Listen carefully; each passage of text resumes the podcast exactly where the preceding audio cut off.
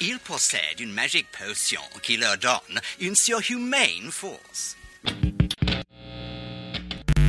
La chatte, la chatte, Kira, la chatte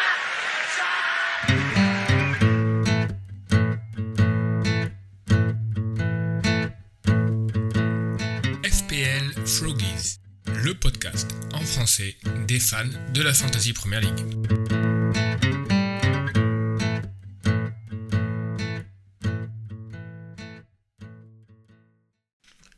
Bienvenue dans ce nouvel épisode de FPL Froggies. Je suis Benjamin pour un épisode un petit peu particulier cette semaine, car Romain est actuellement au bout du monde avec un décalage horaire énorme.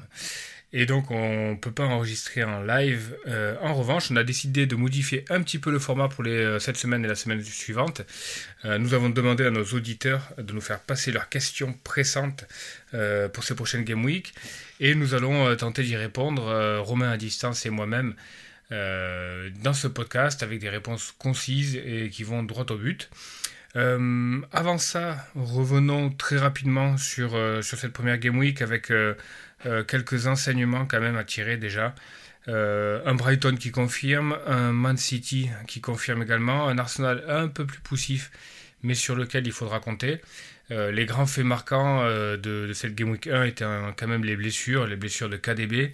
Quel impact ça va avoir sur, euh, sur le Manchester City Euh, Il y a également euh, la blessure à confirmer de Rhys James.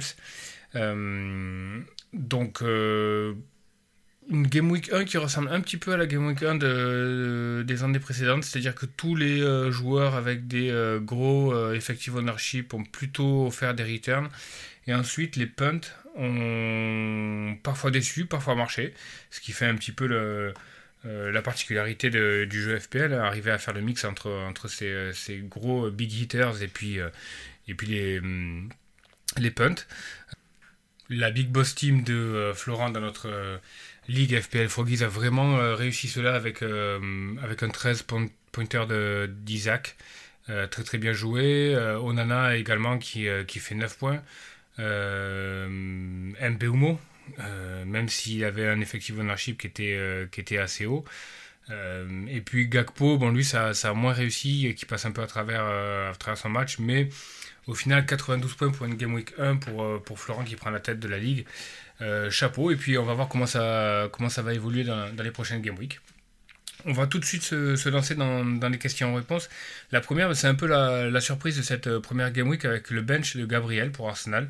Un bench qui euh, n'est pas lié à une blessure, euh, ni à une méforme, qui est très clairement un bench tactique et assumé de la part d'Arteta pour un joueur qui avait débuté 73 matchs, je crois, euh, d'affilée pour euh, Arsenal en première ligue. Donc euh, là, ça montre encore une fois que rien n'est acquis euh, en FPL et ça pose une question pressante. Euh, ça veut dire que euh, ça veut dire que Arteta est capable de, de bencher ses cadres. Euh, et donc, euh, très, très rapidement, il va falloir se pencher sur la question de Gabriel. Et la première question qui a été posée à Romain sur Twitter, c'est faut-il d'ores et déjà se séparer de Gabriel? Alors, faut-il vendre Gabriel? Non, on- je pense qu'on n'est pas obligé de le vendre. Euh, déjà parce que je fais pas attention au prix des joueurs. Euh, je joue pas tellement cette, cette variable-là, donc pour moi c'est pas pas une nécessité. Après, tout dépend dans vos équipes si vous avez euh, si vous avez un peu de budget en banque. Par exemple, le seul cas de figure où ça peut être intéressant de le faire dès maintenant, c'est si vous avez assez pour faire euh, Gabriel pour Chilwell. Là, du coup, vous euh, vous prévenez d'un price drop plus plus d'une montée du prix de Chilwell pour les, les deux, ça devient intéressant. Dans mon cas, j'ai pas assez, donc c'est pas c'est pas ce que je ferais. Le seul la seule chose que je pourrais faire, ça serait Gabriel pour euh, Henry de Brentford mais euh, je vois pas l'intérêt de le faire dès maintenant. Euh, je pense que je vais, garder le transfert. Je vais faire jouer Tarkovski euh, en défense, qui a été bon contre contre Fulham malgré la défaite. Il a il a failli marquer deux fois. Donc du coup, je pense que je vais faire ça. Je vais titulariser Tarkovski. Je vais mettre Gabriel en sur le banc et je vais attendre la semaine prochaine. Alors la deuxième question qui nous a été posée euh, concerne Newcastle. Newcastle qui a fait forte impression lors de la Game Week 1, mais qui se trouve face à un calendrier très compliqué, avec un déplacement à Man City cette semaine, après ils reçoivent Liverpool, ils vont à Brighton, et puis à partir de la Game Week 5, ça se dégage un petit peu avec Brentford, Sheffield, Burnley et West Ham. La question qui se pose évidemment, c'est est-ce qu'il faut attendre cette Game Week 5 pour euh, jump sur euh, les assets de euh, Newcastle? Alors concernant, concernant les joueurs de Newcastle, bah, pour moi la réponse est assez simple sur la façon dont on prend en compte les fixtures. Je dirais pour les joueurs défensifs, oui, il faut en tenir compte. Pour les joueurs offensifs, non, pas besoin. Donc si vous ciblez un défenseur, tripier ou autre, je pense que ça vaut le coup d'attendre d'attendre au moins trois matchs euh, qu'ils aient des qu'ils aient des matchs plus simples. Là, pour le coup, ils risquent de se prendre des buts. Pour euh, les joueurs offensifs, vous pouvez y aller. Euh, après, moi, de mon côté, je suis pas. Il y a quand même beaucoup, beaucoup de monde. entre Barnes, Gordon, ils sont à deux sur le poste. Il y a Wilson, Isaac qui sont à deux sur le poste également. Milieu de terrain, c'est ça va tourner aussi entre Tonali, Guimarèche, etc. Donc moi j'attends de voir. J'attends de voir. Euh, Isaac a un gros gros premier match, mais il va pas jouer euh, euh, plus de 60 minutes à chaque match. Donc personnellement j'attends. Mais si vous voulez jouer le coup et avoir un différentiel avec des offensifs de Newcastle, à mon avis, il faut y aller dès maintenant. Il n'y a pas besoin d'attendre. Troisième question qui nous a été posée, c'est est-ce que la blessure de KDB et son absence pendant 3 à 4 mois va avoir un impact sur le rendement de Haaland? Euh, alors très clairement, quand on regarde les datas, euh, et même sans regarder les datas, quand on regarde les matchs l'année dernière, euh, le rendement des deux joueurs est, lié. KDB arrive à tirer le meilleur de, de Haaland et inversement. donc évidemment, il va y avoir un impact. Est-ce que le recrutement de City ou la réorganisation offensive de City va arriver à pallier l'absence de KDB c'est dur à dire. Point d'interrogation. Euh, alors, a priori, City va recruter Paqueta et est en train de poser 100 millions pour euh, recruter Doku de, en provenance de Rennes. Il n'empêche que les deux euh, auront besoin de se mettre de se mettre au diapason et puis de prendre connaissance avec, avec la première ligue, en tout cas pour Doku. C'est difficile à dire. C'est probablement intimement lié à quelle est la marge de progression de Haaland. Moi, je pense qu'il a encore une marge de progression, euh, en particulier dans son jeu dos au but et en pivot. Donc, s'il est un peu plus dans la surface et, moins dans la, profondeur, il est probable que des joueurs comme Grealish et, euh, Foden arrivent à lui, euh, à lui fournir assez de ballons. Il faudra être un peu plus renard et un peu plus physique que l'année dernière, où il y aura moins d'espace et moins de profondeur trouvée par les, les géniales passes de KDB mais il est possible que ça n'affecte pas tant que ça le rendement de, de. Encore une fois, ça dépend de sa capacité à, se réinventer un petit peu en, avant-centre.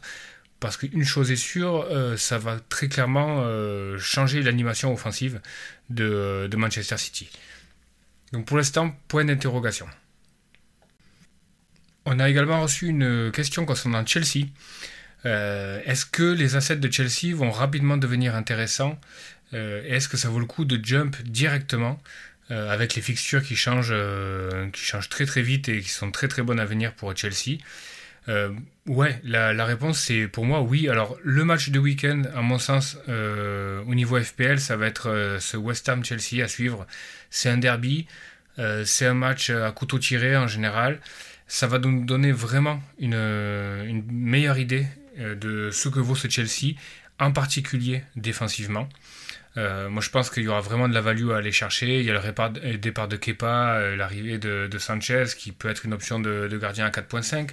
il y a Caicedo qui va probablement solidifier cette assise défensive.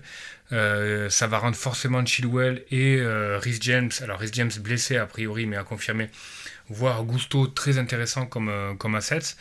et puis Caicedo, a cette faculté aussi à trouver la profondeur dans ses passes euh, verticales. Et je pense que c'est aussi un profil qui intéressait euh, Pochettino. Et du coup, ça va rendre euh, Jackson relativement intéressant à court terme aussi, je pense. Donc ça, c'est vraiment le match à guetter avec un œil avisé en tant que manager FPL, d'autant que les prix sont vraiment très attractifs côté Chelsea. Donc ça, c'est vraiment, vraiment à suivre. Et effectivement, tout bon manager d'FPL doit porter une attention particulière à ce Chelsea-là. Et puis il y a cette dernière question, un peu la question, euh, la question à 1000 dollars euh, pour cette Game Week 2. Faut-il captain Salah ou Haaland pour, euh, pour les managers qui ont, qui ont les deux? Alors, pour ma part, avant de laisser Romain répondre, je pense que les managers qui ont constitué leur équipe autour de Salah et Haaland en ce début de saison euh, s'ils vont au bout de l'idée de la cohérence, je pense qu'il faut Captain Salah sur cette Game Week là. Euh, le spot est vraiment bon à prendre. Euh, et, puis le contexte depuis une semaine fait que il s'est même amélioré à mon sens autour de Salah. Salah je trouve vraiment vraiment fit. Très en. Alors il y a ce petit couac avec le remplacement de Klopp à la 70-75e de jeu à Chelsea avec un Salah bougon. Euh, mais je pense qu'il aura à cœur de, marquer son territoire et, euh, de frapper un grand coup. Euh, le contexte, c'est aussi un City qui a certes été très performant à Burnley, mais qui a été un peu plus en dedans contre Séville en finale de Super Cup. Et puis il y a le temps de jeu aussi qui, pose question parce que effectivement, euh, City a eu ce match euh, en milieu de semaine, même si ça m'étonnerait quand même que Pep s'amuse à, se passer euh, de, son, meilleur 11 contre, je pense, un concurrent, direct au titre qui est Newcastle cette année. mais je pense que le contexte veut que soit la meilleure option de Capitana cette semaine. Et puis il, y a, il faut rajouter euh, cette pilule qu'avait pris euh, Bournemouth à, Liverpool l'année dernière, 9-0, même si entre-temps euh, il s'était vengé à domicile et avait gagné 1-0 contre Liverpool, alors qu'on attendait, on attendait la même, la même cuisson pour le Bournemouth l'année dernière. moi, je crois quand même qu'une équipe qui en a pris 9 en déplacement à Anfield n'arrive, quoi qu'il en soit, pas sereine de nouveau dans le même stade. Et je pense qu'au fond des têtes, avec un effectif qui n'a pas hyper été euh, remanié, je pense que ça doit quand même jouer. Et euh, si euh, par malheur pour eux, ils concèdent un but assez rapidement, je pense que derrière ça peut dérouler, ça va, être difficile. Donc ouais, je pense que, que l'option Salah est assez fun et, et, et logique cette semaine. Alors, la question du capitana entre Mohamed Salah et Erling Haaland. Bon, pour déjà pour Haaland, je dois remercier le Bayern Munich euh, de d'avoir euh, d'avoir fait Kane au dernier moment parce que j'étais vraiment parti dans mon équipe de première journée pour euh, pour mettre pour mettre Kane à la place d'Haaland. je me suis fait avoir sur la probable mauvaise forme de pré-saison. Euh, du coup, euh, du coup, bah ça va, je, je les captain comme tout le monde, tout va bien et effectivement, il n'a pas eu beaucoup de cases, mais il est tranchant comme d'habitude, donc euh, grosse forme. il perd avec la blessure de Kevin De Bruyne, que toutes les statistiques montrent qu'il était plus efficace avec que sans KDB. Néanmoins, il y a assez de talent à City pour remédier à ça. Je pense que je pense que Foden ou Alvarez ou Bernardo Silva va prendre les clés de la création, donc euh, ça devrait pas trop euh, impacter Haaland. Côté Salah, il a fait un bon premier match, même s'il est sorti à l'heure de jeu et qu'il s'est énervé face à cette décision. Bon, il a fait il a un but refusé, une assist, il a l'air en forme. Euh, donc c'est Bournemouth cette semaine et c'est pour Haaland c'était Newcastle, mais pour Haaland je, regarde pas tellement la, la fixture. Je pense que c'est il a une production qui est indépendante. Euh, pour Salah, Bournemouth sur le papier, euh, ça peut être bien, mais après, euh, je pense qu'il faut pas regarder les statistiques de l'année dernière. C'est un nouveau Bournemouth qui ont le nouveau coach a, travaillé cet été. Je sais pas du tout ce que ça va donner à la défense. Donc l'un dans l'autre, bah, je vais rester sur Haaland captain.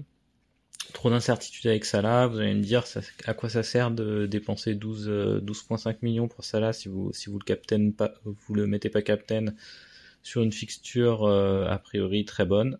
effectivement, c'est une bonne question, mais je pense pas que je vais, a priori, je vais pas garder ça là très longtemps. Je vais attendre de voir un petit peu, euh, mais je vais rester sur Aland, sur le captain de cette game week. Voilà, c'est la fin de cet épisode un peu particulier des FPL Froggies. On se retrouve la semaine prochaine dans un même format, euh, question-réponse, on vous euh, sollicitera euh, sur Twitter pour vous poser vos questions pour la Game Week 3. En attendant, bonne chance à tous pour cette Game Week 2 qui sera, j'en suis sûr, forte en enseignement. Salut, à la semaine prochaine.